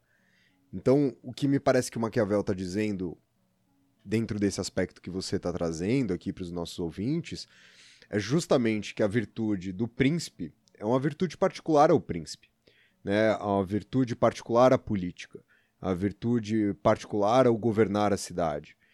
E essa virtude do cidadão, é, ou até mesmo a crueldade por parte do cidadão, ela também é particular ao cidadão. Só que ao mesmo tempo que o Maquiavel está trazendo aqui pra gente, esse é um, esse, e esse é com certeza o ponto mais interessante, é que essas coisas vão se encontrar. Né? Ele não está simplesmente falando, ó, oh, veja bem, essas coisas são relativas, cada um é cada um, cada qual é cada qual, porque ele está justamente fazendo uma consideração política. E a partir do momento que ele faz uma consideração política, a gente vai ter que lidar com esse choque, né, Dani? E eu acho que o choque é importante para Maquiavel, por isso que eu tô me dando uh, esse tô me dando aqui esse lugar para fazer a minha interpretação, porque ele apresenta esse choque. E aí eu, eu parto desse pressuposto que se ele tem que lidar com o choque, é porque ele reconhece essas virtudes, essas crueldades, esses valores como algo que vai ser simultâneo, como algo que vai fazer parte de uma multiplicidade a ser confrontada. Né? E quando ele fala do Alexandre VI, por exemplo, do Papa, ele fala assim, ó, no capítulo 18: Nunca houve homem que, como o Papa Alexandre VI, conseguisse tanta eficácia através dos mais solenes juramentos em fazer promessas que depois não cumpriria. Possuir todas as virtudes é danoso, mas parecer possuí-las é útil. então, por tudo que a gente falou, para chegar na tese do Isaiah Burning, que essa é a tese do Isaiah Burning sobre Maquiavel, né? Eu falei de várias visões, essa é a visão do Isaiah Burning. É, o Maquiavel não está separando moral e política, como diz o Benedetto Croce, porque as finalidades do governo também são ideais morais.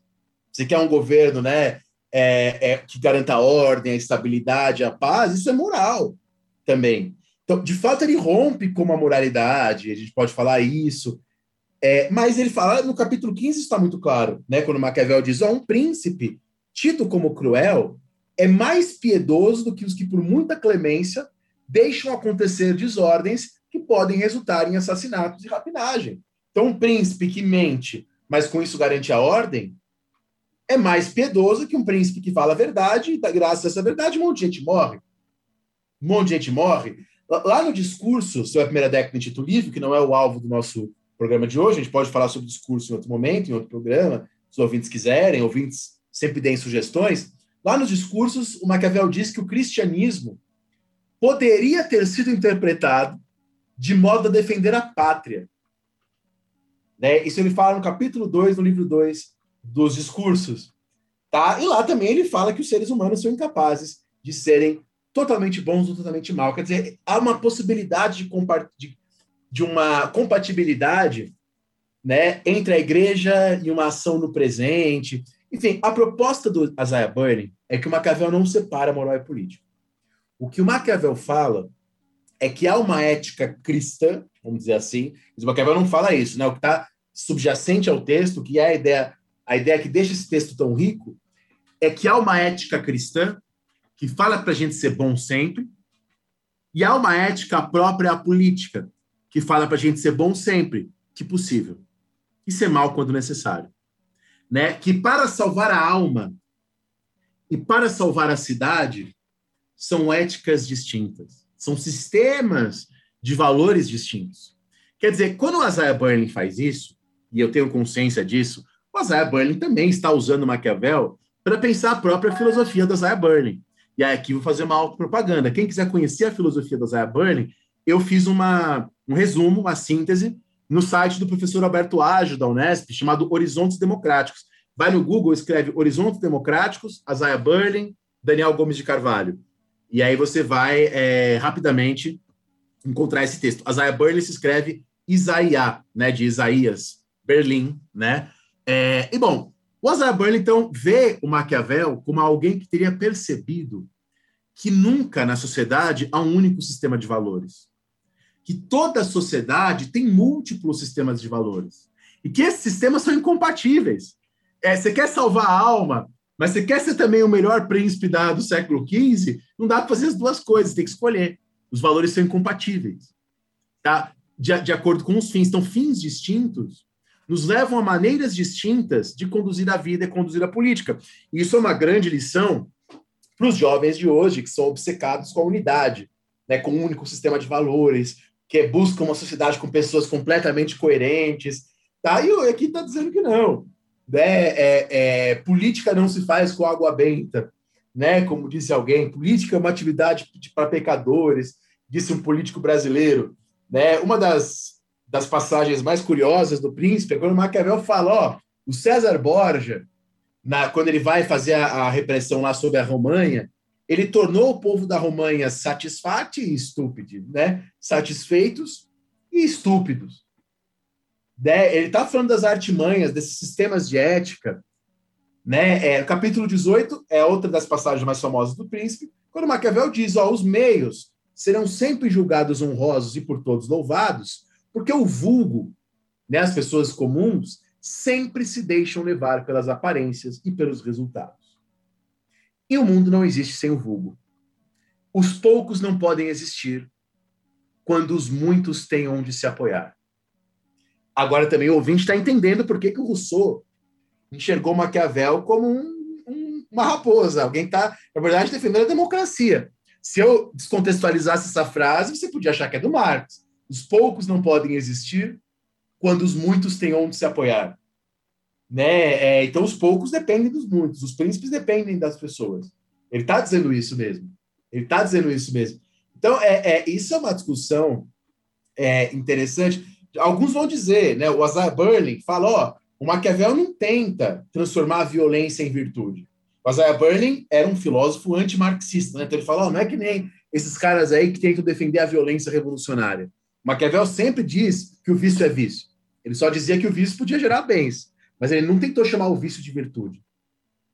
Ele não tentou chamar o vício de virtude. É, então, nesse sentido, para Isaiah Berlin, o Maquiavel não pode ser visto como um teórico da razão de Estado.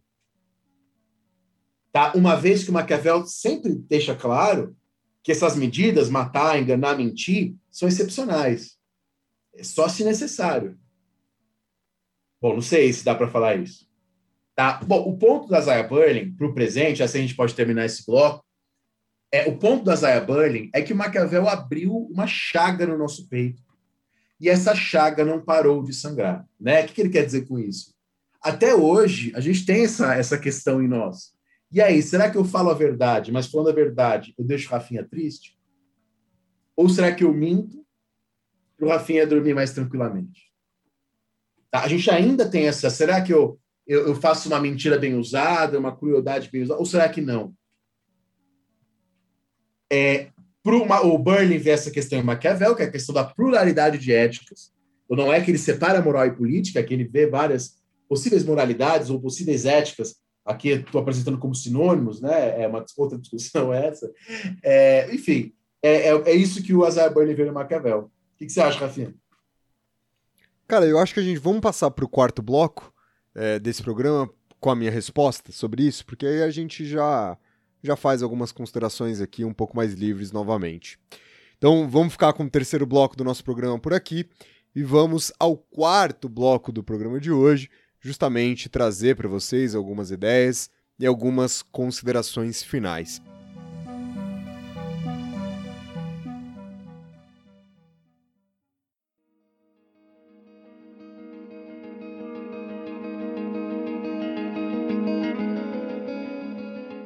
O meu ponto aqui, Dani, eu, eu, eu tava esperando a gente chegar exatamente nesse, nessa parte aqui. Eu falei agora há pouco que eu tava. que eu tinha uma coisa pra falar pro final. Porque eu tenho uma pergunta pra fazer pra você, porque eu conheço faz tempo, né? A gente se conhece há muito tempo. E, e, eu, e eu sabia dessa última questão que você traria sobre o Isaiah Berlin. E a minha questão é essa aqui, ó, Dani. Ainda que o Maquiavel não fale que que essa crueldade, que mentir, que matar sejam uma virtude, a gente pode dizer que o Maquiavel fala ou que o Maquiavel escreve que saber o momento de fazer essas coisas é uma virtude. De que você, na condição de príncipe, na condição de quem vai exercer esse papel, de fazer a mentira, de fazer a crueldade, e o Maquiavel ele é muito insistente nisso, quando ele usa a palavra, né, obrigado, é, se necessário, etc, etc, etc, mas que saber usar isso no momento certo e na medida certa, isso é uma virtude, Dani. Então, até que ponto ficar insistindo nessa ideia de que o Maquiavel não chama isso de virtude, ele de fato me traz alguma alguma contribuição para essa interpretação, entendeu minha pergunta? Entende? Porque se no final das contas eu saber usar ela vai ser uma virtude, e isso me parece que é claro, é, é indiferente ele me chamar isso de virtude ou não. Acaba sendo uma questão nominalista, né? E eu acho que acaba Isso, sendo uma nominalista né, né, no sentido mais simples do termo, né? De nome mesmo. E isso acaba sendo uma questão, né? Se a gente não pode falar numa escala de valores, numa escala de moralidades, né? Porque o, é, é aquilo que a gente falou do deturpado no começo. Todo uso é deturpado, né? O Isaiah Berlin, isso é muito claro, tá pensando como Maquiavel. E a gente viu aqui no nosso programa sobre filosofia da história, né? Que isso não tem problema se você estiver produzindo filosofia. Mas se você quiser entender o Maquiavel no seu próprio tempo, isso pode criar um pouco de complicações. Né? Isso pode. É, até, por exemplo, o debate que o Norberto Bobbio traz sobre a palavra Estado. Né? A palavra Estado aparece, estátua, aparece 115 vezes no Príncipe. Mas a gente sabe que ao longo da época moderna, a gente abordou isso também no nosso programa sobre absolutismo, a gente sabe que ao longo da época moderna, é, a palavra Estado conhece uma grande transformação. Tá? É um grande erro você projetar no Maquiavel a nossa noção de Estado, ou a noção weberiana, né? o Estado como aparato político institucional que impõe a sua hegemonia sobre o território e detém o monopólio da violência. Não é isso que é Estado. Né? Na, na página 168 da, da minha edição aqui, é, ele falou arrebatar do príncipe o Estado. Né? O que ele quer dizer com isso? Necessitam e aceitam a, a, existência do Estado. Tá? Será que é uma noção do Estado como a posição do príncipe, que é a noção medieval? Né? A sua posição, o seu status. Tá? Ou, a, ou, a, ou alguém que está conservando uma ordem legal específica. Lembremos que o Hobbes, no Leviatã, no século, no século XVII, né? no século seguinte, o Hobbes usa a palavra Estado, mas não tanto. Ele prefere a palavra tivitas. Tá? O Jean Baudin, o grande teórico do absolutismo, esse sim, um defensor do poder real e tal, porque a gente vai, pode fazer um programa sobre o Baudin em breve, o Baudin chama de república né? o, o Estado monárquico. Nossa, professor, é, estamos no Estado monárquico de república, é porque para o Baudin, a palavra república se refere a governo. Né? Qualquer tipo de governo é república, inclusive monárquico, é um tipo de república. É só para o ouvinte perceber o problema dessas palavras. Por isso, Rafinha, estou de acordo. Também acho isso problemático no Isaiah Burning. Tá? É, eu já fui mais entusiasta da Isaiah Burning, e conforme eu vou estudando né, sobre essa época e tal, eu começo a perceber os problemas né, e as questões. Ó, no capítulo 3, o, o, no, do Príncipe, Maquiavel fala assim: os franceses não entendiam das coisas de Estado, porque se entendessem, não teriam consentido à igreja tanta grandeza. O que é que ele quer dizer com o Estado, né?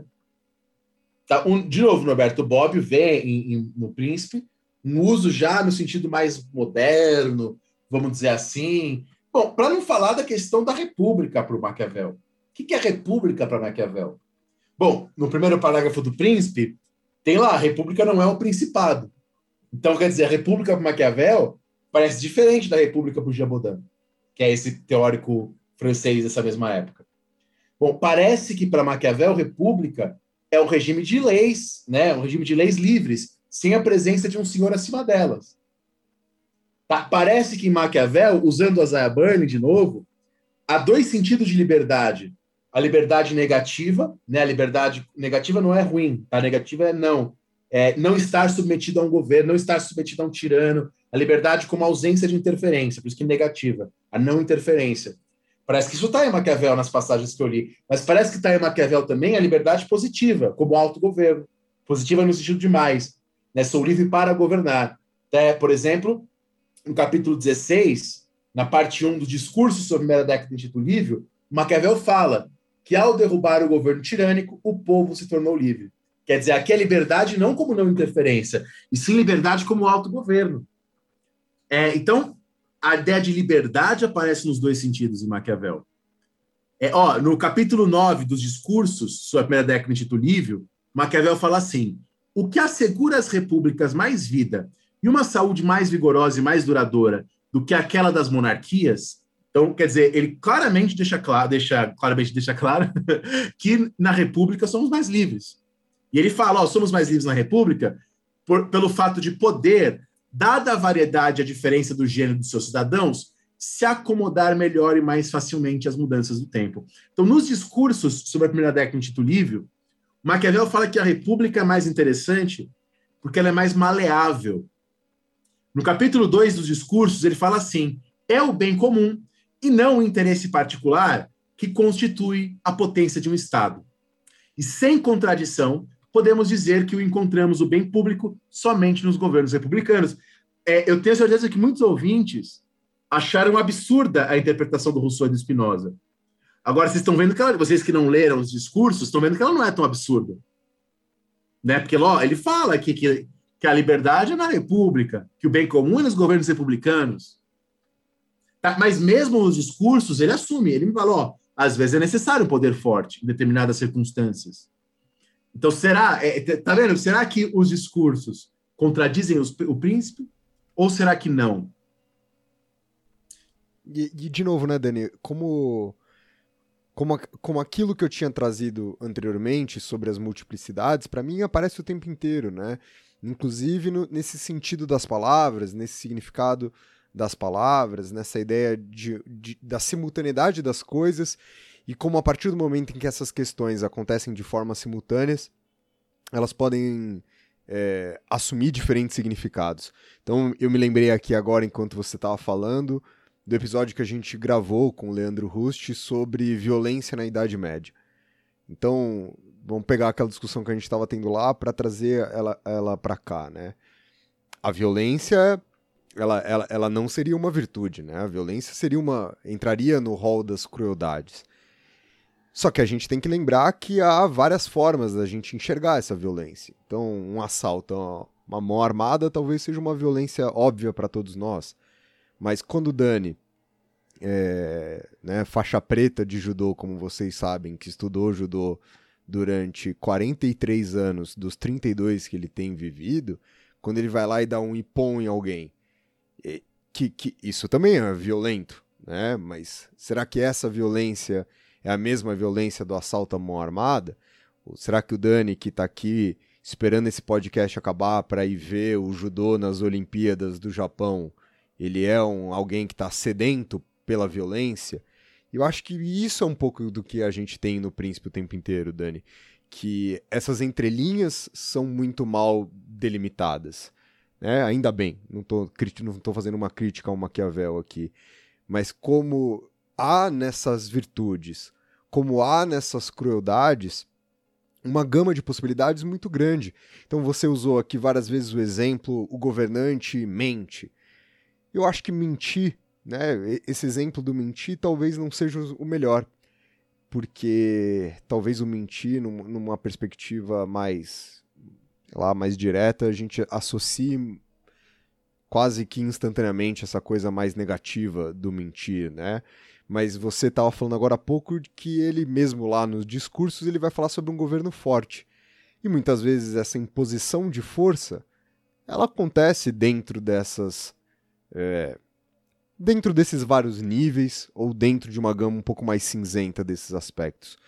E aí eu volto na minha pergunta para você, principalmente sendo o fato que o Maquiavel insiste para um caramba o tempo inteiro na perspectiva de que essas coisas não podem ser feitas a qualquer momento, sobre quaisquer circunstâncias, né? mas que essas utilizações da força, então, sei lá, vamos pegar coisas tradicionais que fazem parte do nosso dia, as leis, mandar prender, é, exilar, que obviamente estariam nesses halls das crueldades, estariam nesses halls das coisas que a gente não vê como virtude, e elas, segundo Maquiavel, obviamente, né, não, não estou aqui necessariamente concordando com ele, se fazem necessárias em alguns momentos.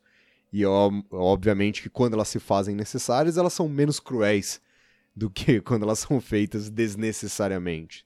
Então, eu gosto muito dessa premissa, Dani, e aí eu não estou dando uma resposta, só complicando um pouco mais, de que essas coisas têm graus diferentes, significados diferentes.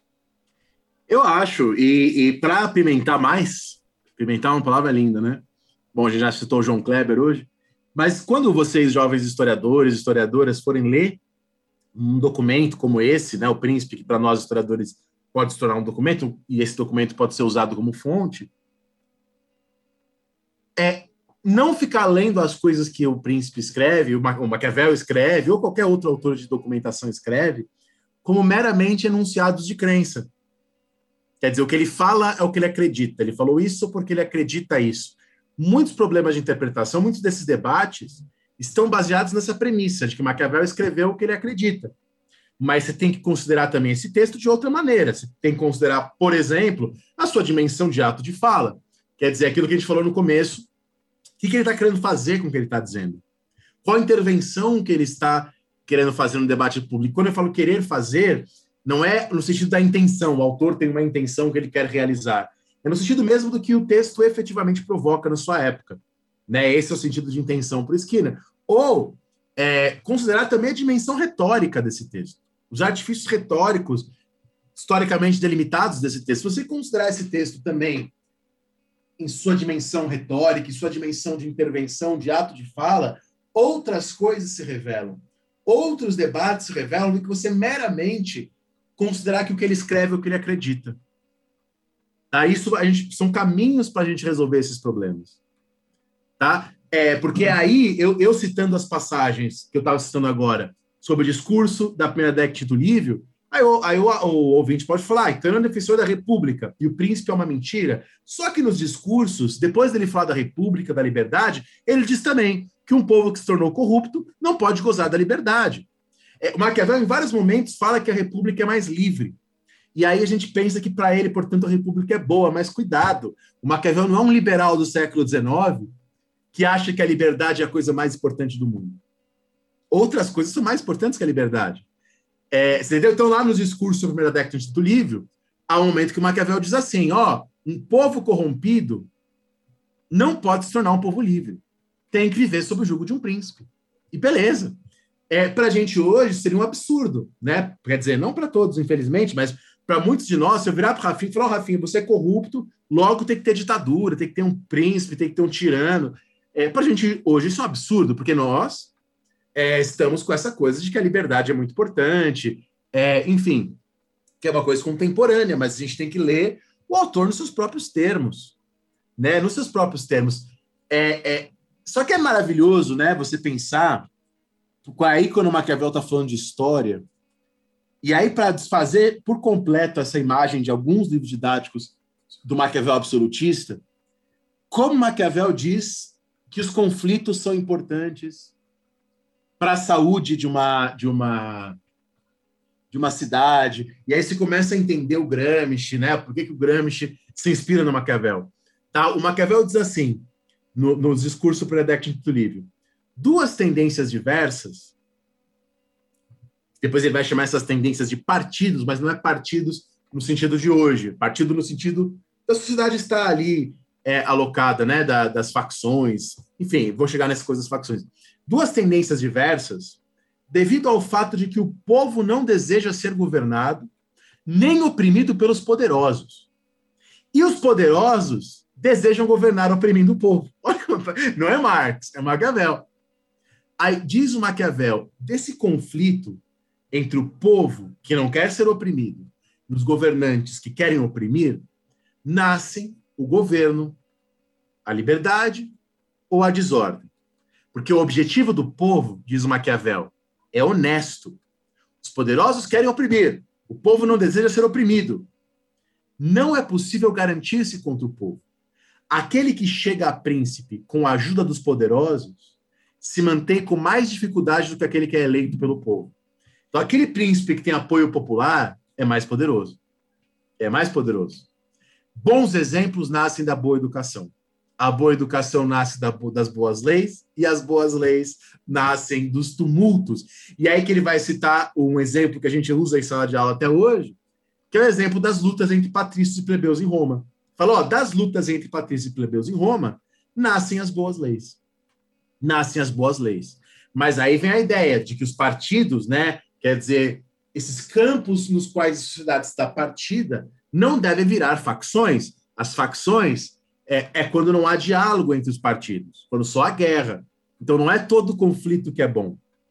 A solução para que os partidos não virem facções, para que os conflitos sejam bons conflitos, que gerem boas leis, seria a criação de boas instituições, digamos assim, que ofereçam uma arena para esses debates. Quer dizer, é que havendo com toda a sociedade conflitiva, toda a sociedade complexa conflitiva, e havendo conflitos, que haja espaço para darmos vazão a esses conflitos, como havia na República de Roma por um certo período. Além disso, outro espaço para dar vazão aos conflitos é a expansão. E aí que ele falou, um país expansion, uma, uma cidade expansionista como foi Roma, permite aos homens desfrutar pacificamente das suas liberdades, porque os conflitos são externalizados. Então, há uma relação entre um país ser livre e, ao mesmo tempo, ser expansionista, diremos hoje imperialista, ou algo do tipo. É, isso são coisas que estão nos discursos sobre a primeira década de Tito Livio, bem diferente da imagem que às vezes a gente constrói do Maquiavel por aí. Né? Bem diferente. Mas para mim, essas coisas, Dani, eu acho que era isso que eu estava falando elas estão também no Príncipe. Né? É, por isso que, que, eu, que eu vou repetir aqui, mais uma vez, como há uma importância em relação a gente pensar da, em relação às multiplicidades. Porque assim, se eu sou o príncipe aqui e você roubou o dente de ouro do tiozinho ali da esquina para colocar no seu lugar. E eu venho aqui agora e te dou uma punição, mando você se prender, você não pode achar isso bom. Porque senão não funciona nem enquanto punição. Você não pode me achar, nossa, muito obrigado, príncipe Rafinha, por me prender, por me reprimir.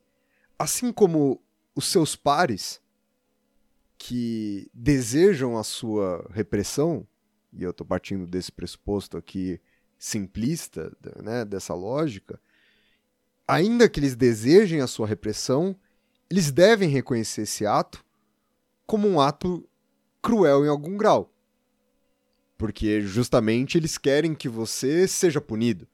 Ou eles esperam que eu, como seu príncipe, te dê algum tipo de repressão sobre você ter roubado o dente de ouro do tiozinho da esquina. Então, esses conflitos, era o que eu estava falando lá no começo, eles são necessários. Por isso que eu acho, Dani, e aí eu vou insistir disso mais uma vez, que eu acho que não tem nem sequer uma. Uma. Não, não, não haveria porquê ficar rompendo com aquele problema nominalista. Se eu desse um nome para cada uma dessas coisas, é como se eu estivesse suprimindo o conflito, que me parece ser tão importante. Concordo. Eu acho que essa, acho que essa é uma boa saída e uma boa coisa para a gente pensar.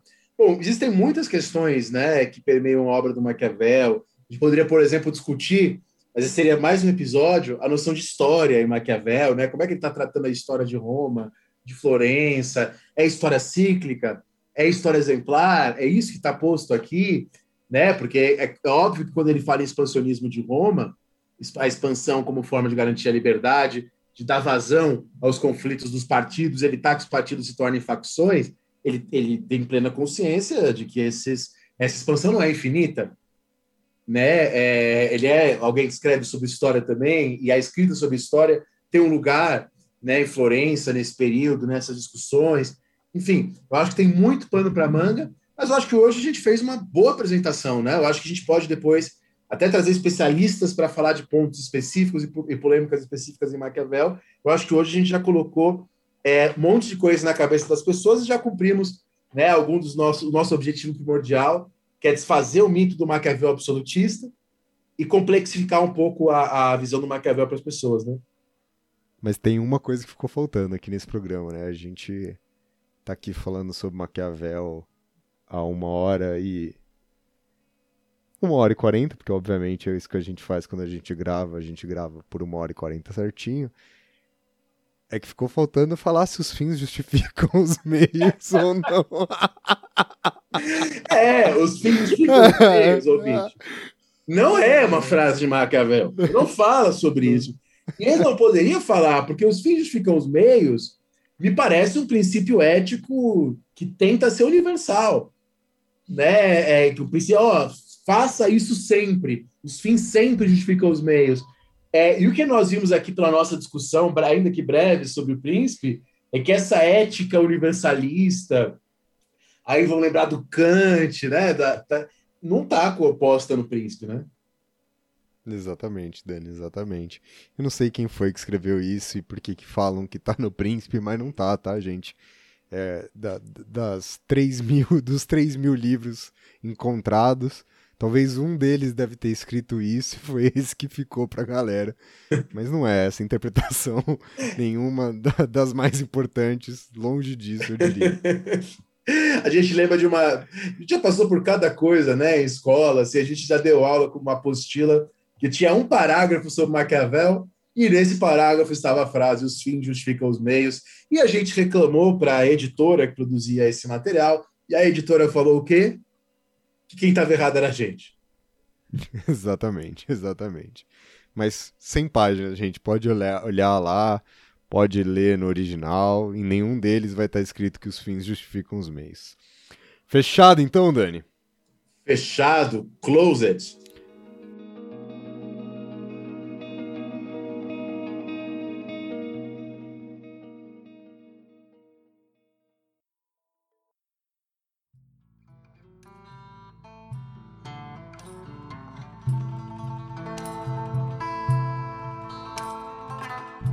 É isso, minha gente. Não esqueçam de seguir a gente no nosso Instagram, lá no arroba História Pirata. E não esqueçam também continuar essa nossa conversa lá no post de hoje, que está a publicação justamente desse programa que vocês estão escutando aqui agora. Se por acaso você está escutando esse programa depois da data do lançamento, volta lá no nosso Instagram, acha o post de hoje, desse episódio, e traz o seu comentário lá, porque a gente quer saber se o final desse podcast justificou o meio desse podcast. Falou, pirataria! É isso, gente. Tamo junto e até o próximo programa.